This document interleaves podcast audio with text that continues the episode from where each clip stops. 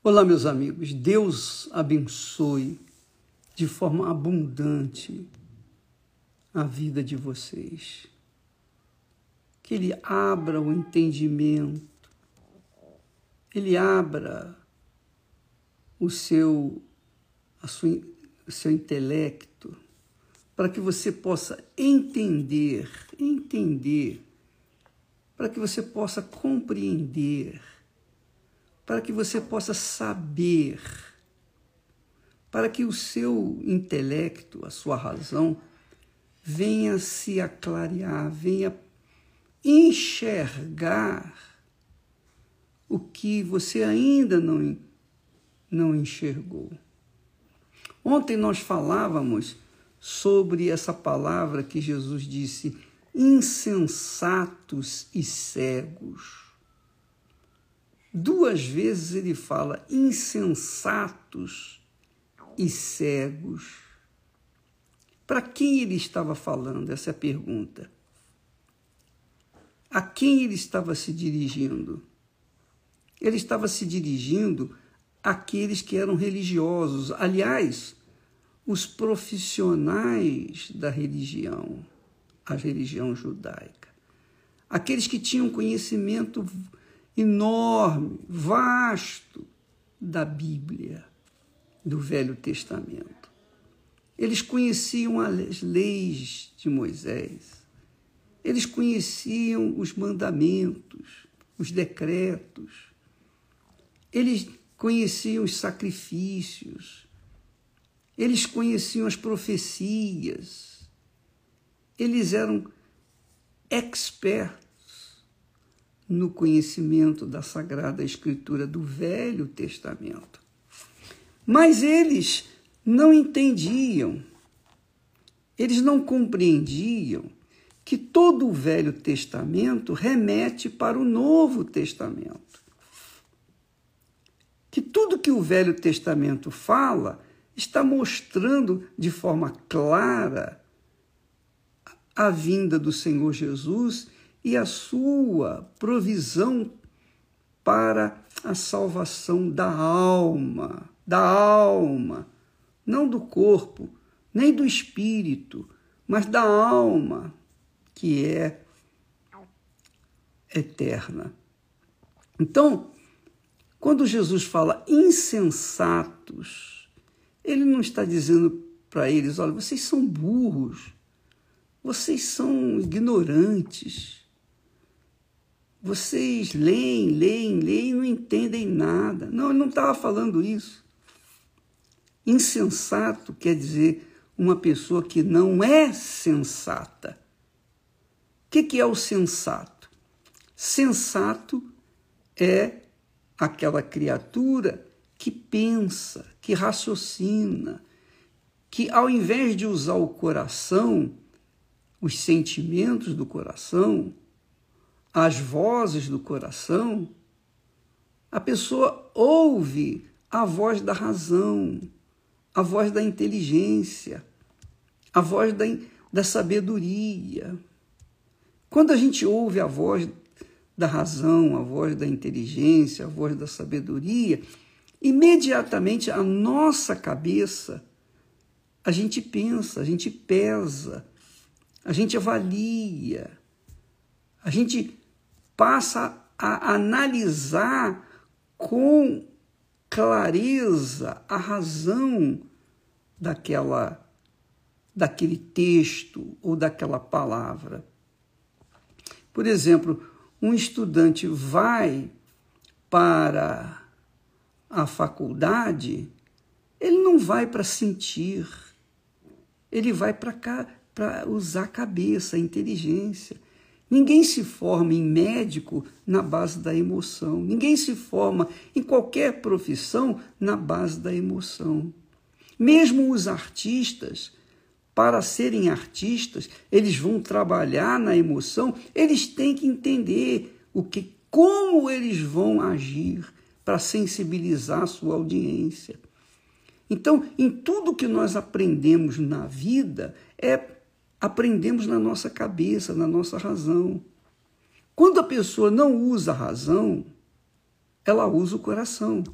Quando não dá a voz da razão, dá a voz ao coração.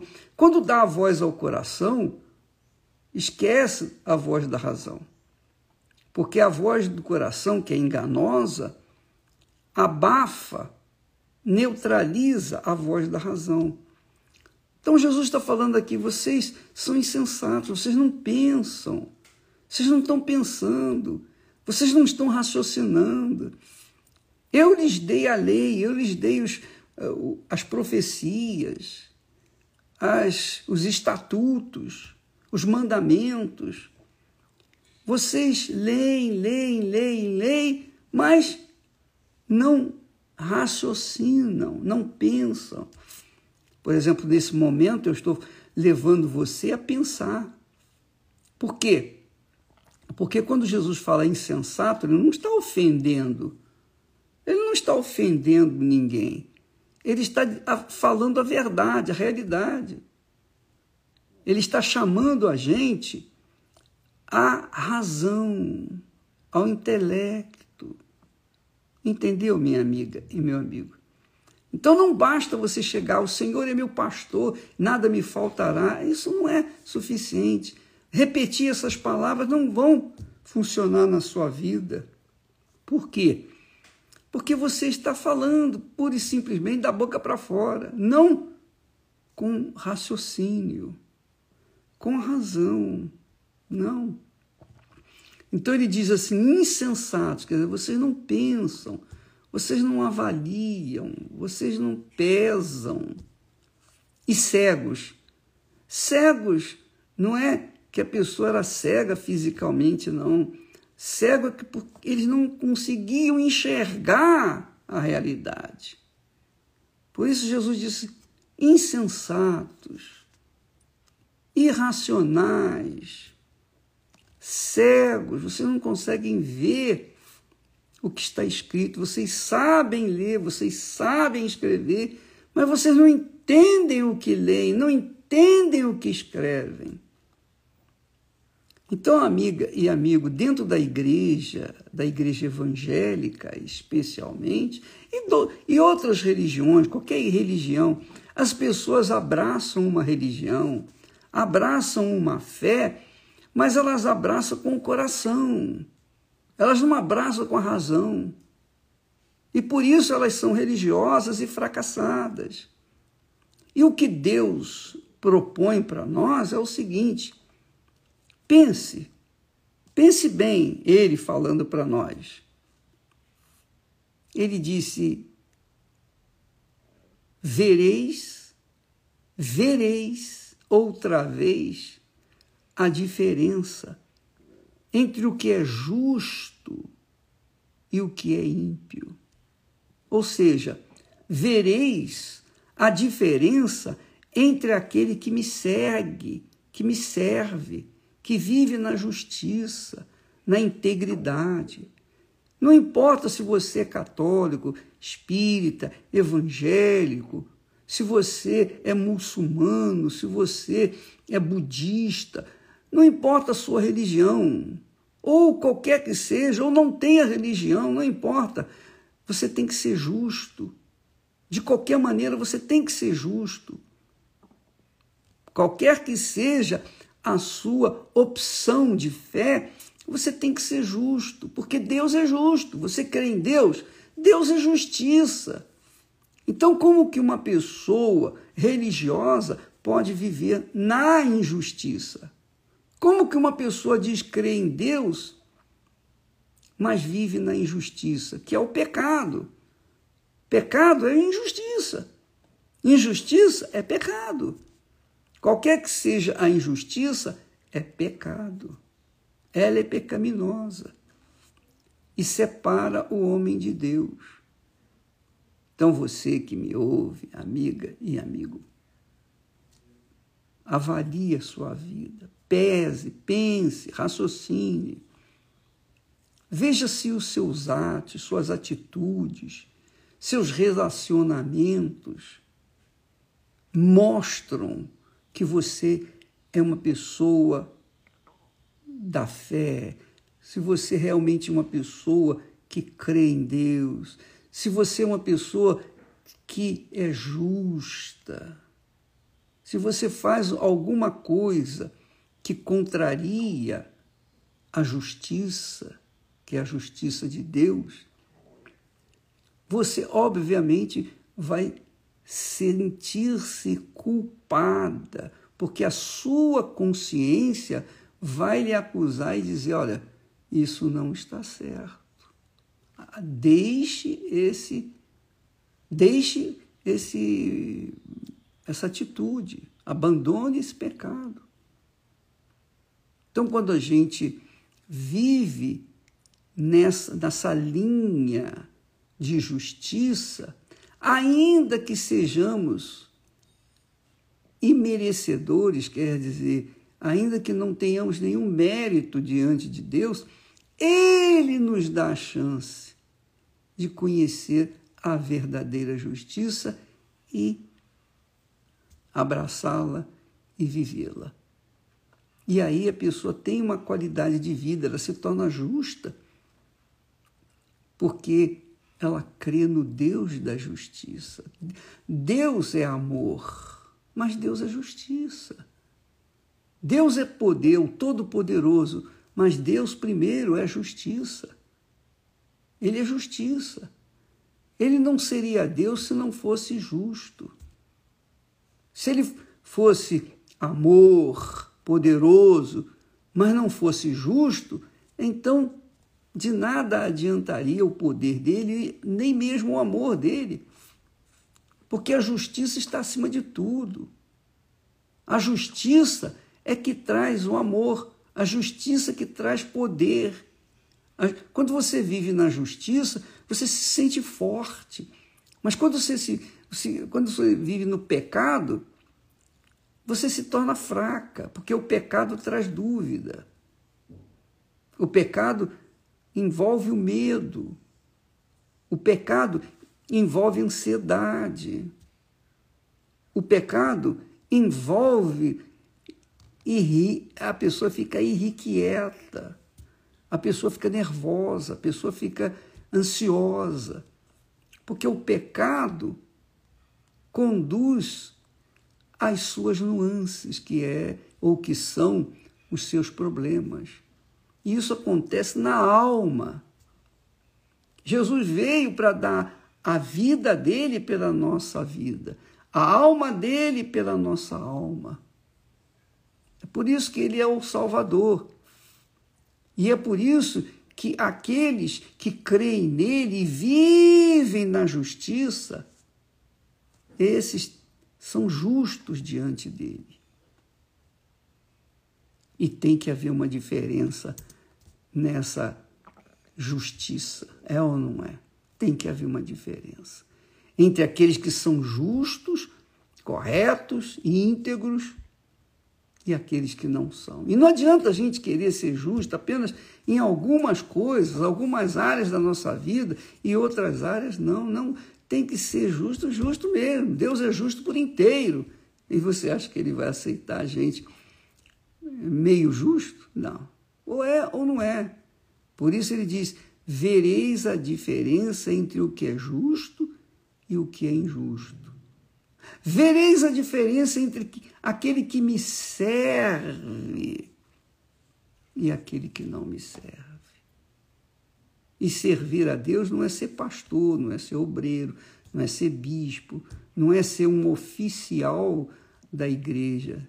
Servir a Deus é você servi-lo na sua integridade, no seu espírito, na sua alma, no seu, na sua vida pessoal. Quando as pessoas verem você, vejam em você uma pessoa correta, íntegra. Você honra a palavra que empenha. Ainda que isso lhe custe caro, mas você honra a sua palavra, porque você é uma pessoa justa. Assim é Deus. Ele também disse: a palavra que sair da minha boca não voltará, não voltará para mim vazia. Então, Deus é justíssimo, perfeitíssimo, santíssimo, amoroso, misericordioso, mas tudo tudo isso, todos os predicados, as qualificações de Deus começam com a justiça. Jesus, quando foi se batizar nas águas,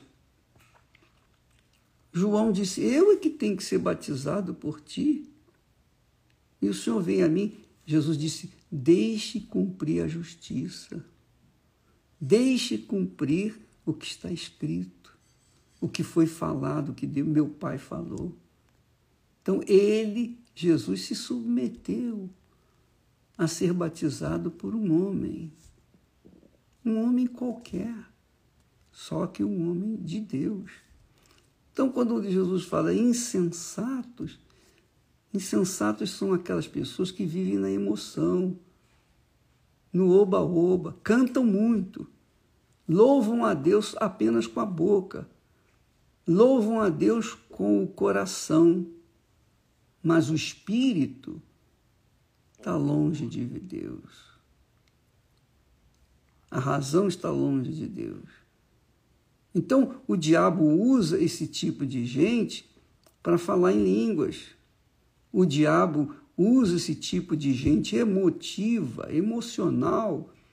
E o louvor que elas apresentam a Deus não vale de nada, bate no teto e cai no chão. Por quê? Porque o louvor não é inteligente, não é racional, não, não sai do profundo da alma, sai de uma alma vazia, uma alma insensata que não dá ouvidos ao Espírito. Então, eu sei que talvez muitas pessoas que me ouvem, nos assistem nesse momento, não entendem nada que eu estou falando. Mas eu estou aqui para falar a palavra de Deus. Aqueles que têm sede fome de justiça hão de me entender e hão de colocar em prática o ensinamento. Aqueles que, que não têm fome e sede de justiça, de viver na justiça, não vão entender porque Deus não os tem chamado. Deus chama aqueles que têm fome e sede de justiça. Por isso Jesus disse: serão fartos. você seja farta, minha amiga e meu amigo. Nós procuramos aqui dar para vocês aquilo que Deus nos tem dado. Nós procuramos passar para vocês aquilo que Deus nos tenha oferecido. Talvez eu, eu não consiga passar aquilo que vocês necessitam, mas eu tento. Não, não, não me custa nada passar ou tentar ou ensinar, ou orientar. Eu, vou, eu estou dando o que Deus me tem dado. E é óbvio que aqueles que têm sede e, e fome de justiça, com certeza o próprio Espírito Santo vai usar a nossa palavra, a nossa mensagem, o nosso pensamento, quer dizer, não é nosso, de Deus, para que você venha ser farta, farto, para que você venha satisfeito, para que você possa sair, trabalhar, ter um dia abençoado e sempre cuidar da sua alma, cuidar da sua salvação e sempre vigiar para que ela não venha, a sua alma não venha cair nas armadilhas que o diabo prepara diariamente para todos nós. Seja atenta, seja sábia. As más companhias corrompem os bons costumes não é? Então, evite más companhias. Evite aqueles colegas que vêm com conversas fiadas, com palavrões, que vêm com ideias de jirico, ideias desse mundo. Evite tudo isso, evite esses, esses elementos que não fazem bem a você. Ah, mas eu estou lá para dar o testemunho. Não, o testemunho você deve dar na hora certa, para a pessoa certa. E a pessoa certa é aquela que tem sede, aquela pessoa que, que vem até você dizendo: oh, Eu estou estou tão cheia de problemas, eu estou passando isso, eu estou passando aquilo, aquela pessoa foi trazida por Deus para você, para você ajudá-la. Mas se a pessoa vem com conversa mole, esporte, vem falar de, de filmes, de artistas, celebridade, e isso e aquilo, e não sei o quê. Ah, minha filha, para não ser mal educada, saia fora, dá licença, peça licença, desculpa, eu, eu tenho que fazer, tá bom? Não é ignorância da sua parte, não. É inteligência, é sensatez, é estar com os olhos atentos, vigiando e guardando aquilo que Deus lhe tem dado. Que o Espírito Santo ilumine o seu entendimento. Que o Espírito Santo venha dar para você o mínimo, no mínimo, o que ele me tem dado. Que o Espírito Santo venha fazer de você uma criatura como uma fonte que jorra pela vida eterna, tá bom? Deus abençoe a vocês de verdade, em nome do Senhor Jesus Cristo. Amém.